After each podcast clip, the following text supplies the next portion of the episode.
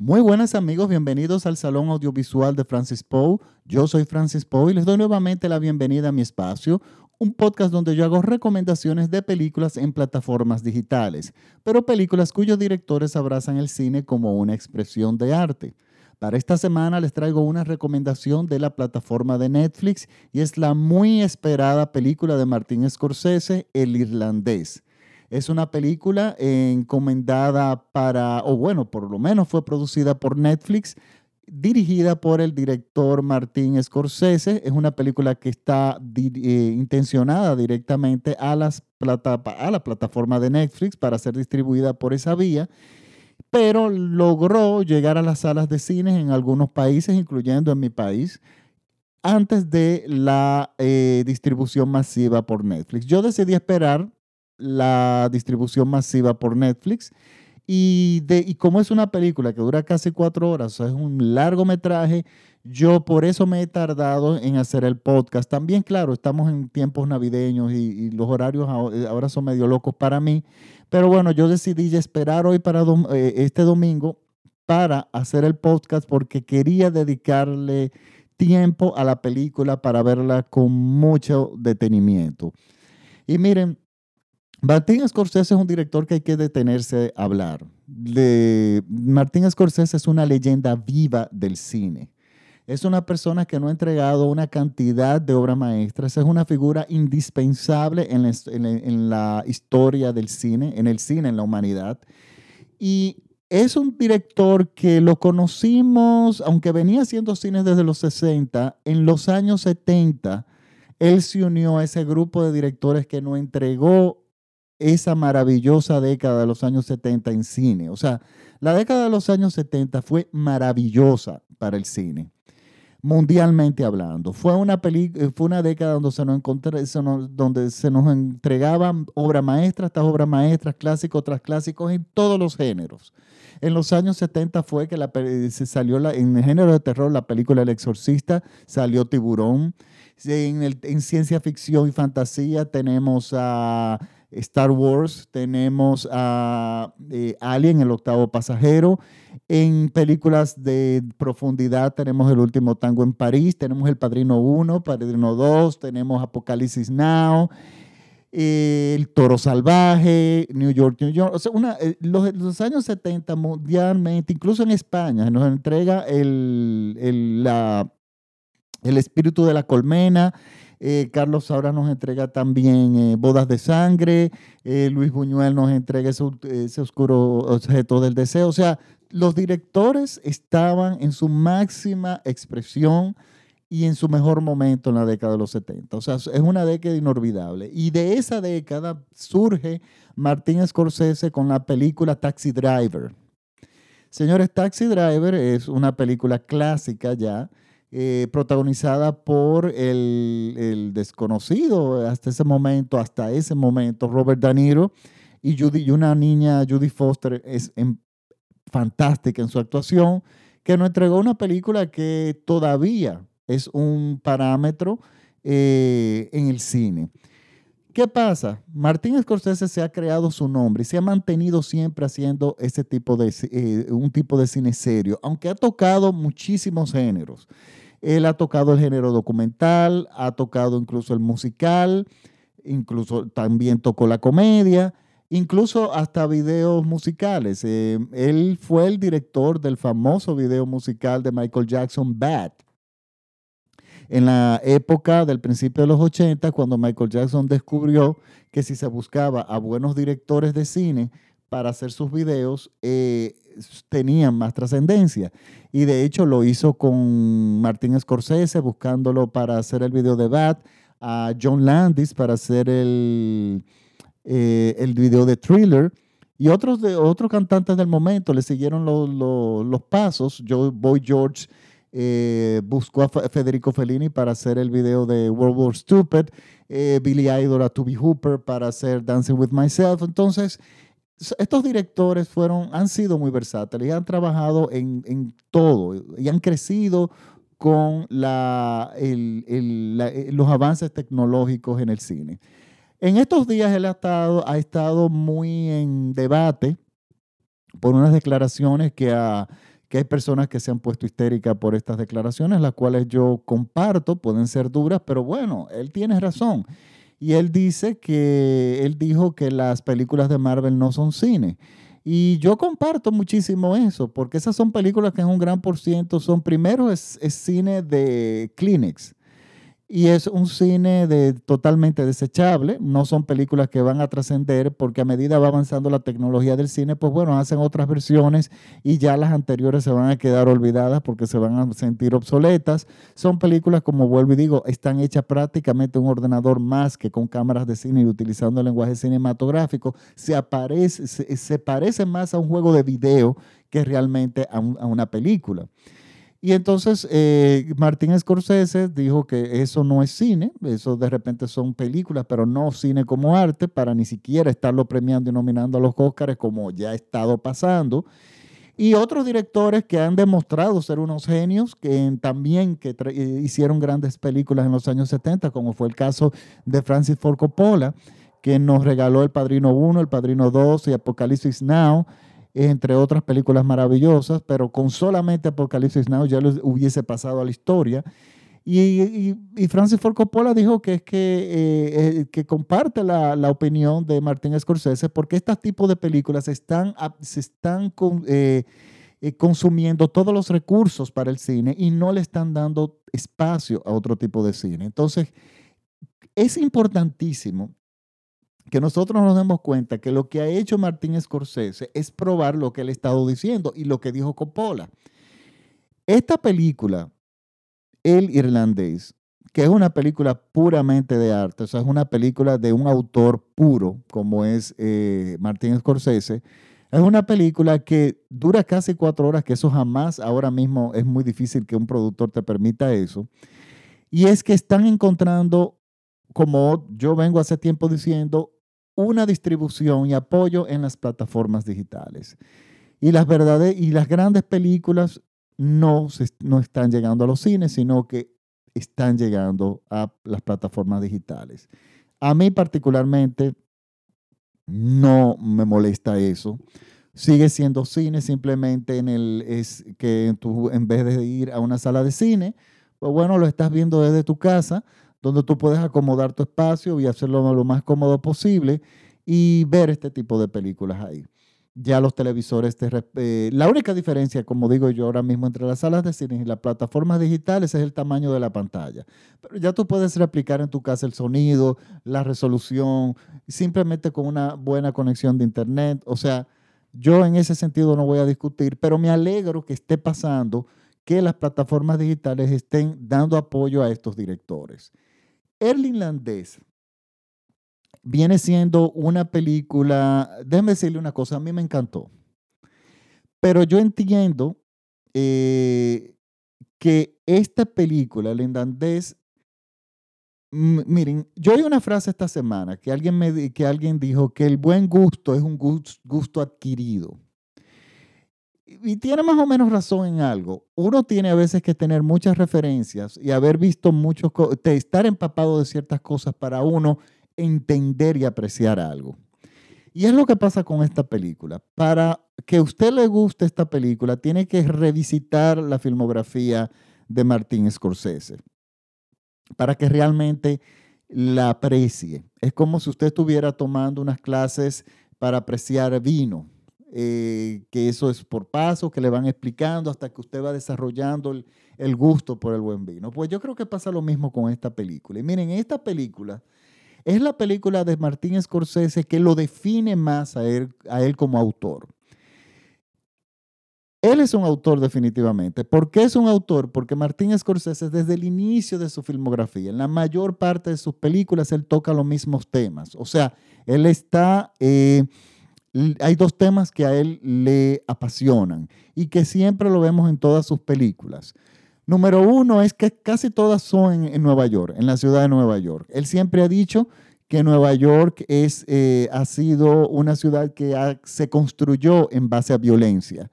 Y es algo que es una idea que a él le obsesiona muchísimo. La segunda es que es, trata la violencia. Siempre hay un tema de violencia en sus películas más, eh, principales. Eh, y es la violencia de, eh, como forma de vida, o sea, como no solamente la toca en el caso de los grupos mafiosos, sino que la toca en el caso como el toro salvaje de un boxeador en Nueva York que la violencia no solamente la tenía en el ring, sino dentro de su hogar. Entonces aquí él trata la violencia, pero de otra forma diferente, pero en la ciudad de Nueva York. Tenemos también el caso de Taxi Driver. Taxi Driver es un conductor, un taxista, que es interpretado por Robert De Niro, que él decide eh, por cuenta propia en los años 70, que Nueva York era una ciudad muy corrompida, resulta que él decide eh, tomar la ley por su cuenta o lo que él considera que es correcto y empieza entonces a exterminar eh, personas, matar personas en Nueva York que él consideraba totalmente dispensable. Para ponerlo así, la película es mucho más profunda que eso, pero ahí tenemos la violencia en, personificada en un taxista. Entonces tenemos eh, la violencia también en otros escenarios, lo tenemos en los casinos. Eh, la violencia es el estudio que él siempre, eh, el tema que él siempre va a estudiar y que le va a obsesionar. La violencia es lo que lo convierte en un autor, su obsesión por eso pero también de una forma, eh, digamos, una forma más eh, sutil, pero siempre presente, está el tema de la religión, la fe, específicamente la fe católica.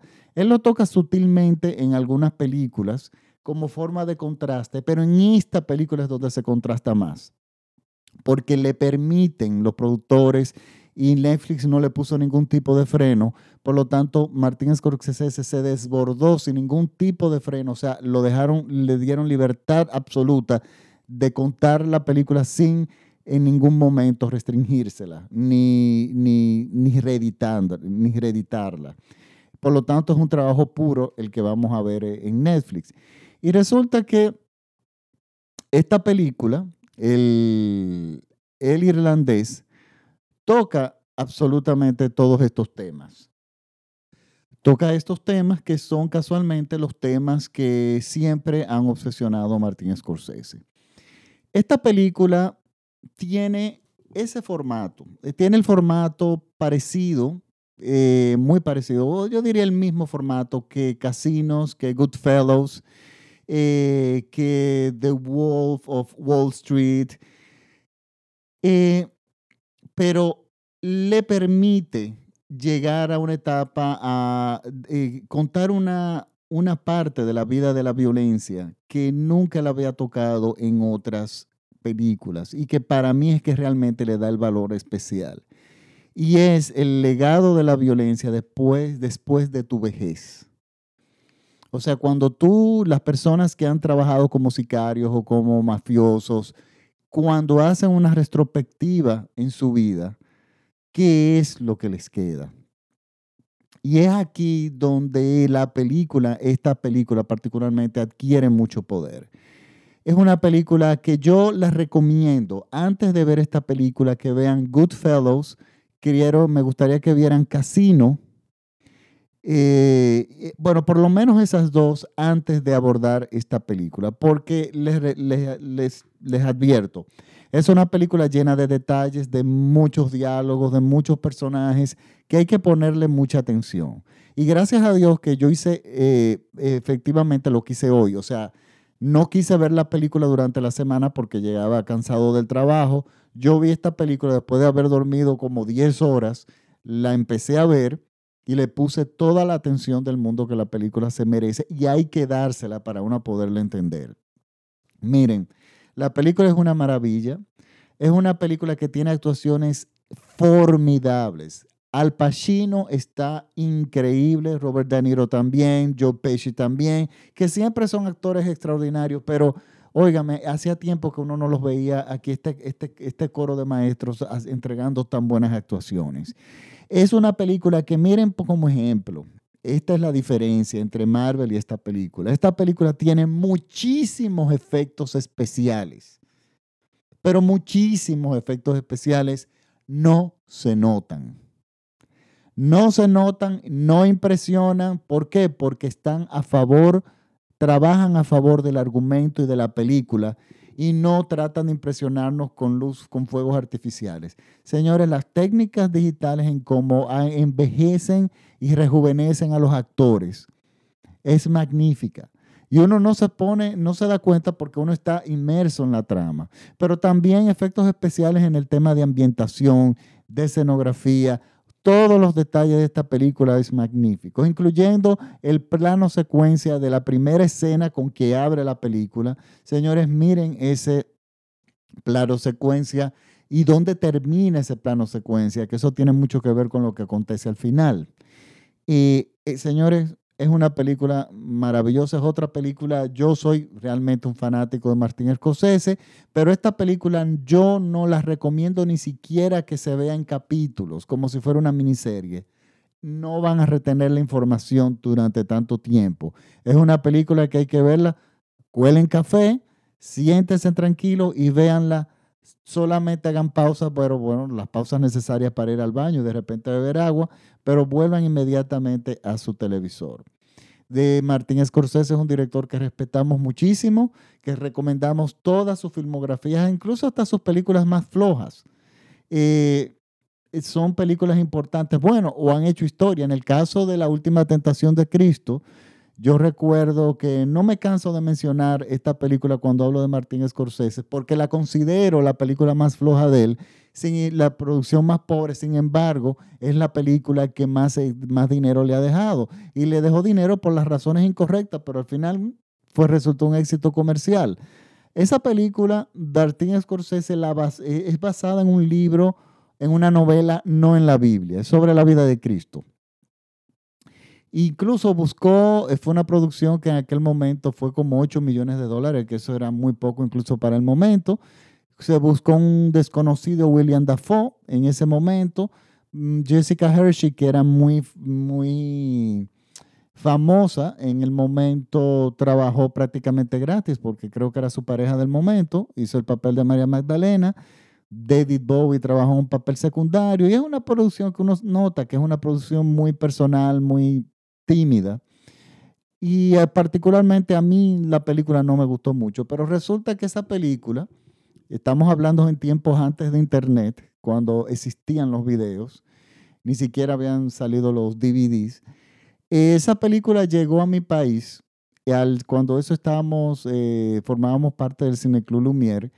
Y yo recuerdo que la sala de, bueno, que me, Arturo Rodríguez Fernández, que ese gran crítico de cine y novelista, nos, nos llamó a, a, uno por uno a los miembros del Cine Club. Dice, miren, yo no lo puedo publicar pero la película que vamos a dar el sábado es La Última Tentación de Cristo y la vamos a dar ahora muy temprana porque para no llamar la atención porque la película está prohibida. Fue aunque llegó la copia, fue prohibida por nada más y nada menos que la Comisión de Espectáculos Públicos bajo la presión del cardenal católico de ese momento y que él ni siquiera vio la película. Y resulta que, bueno, en el mundo se armó ese, alboroto con esa película que decían que era un sacrilegio, etcétera, etcétera.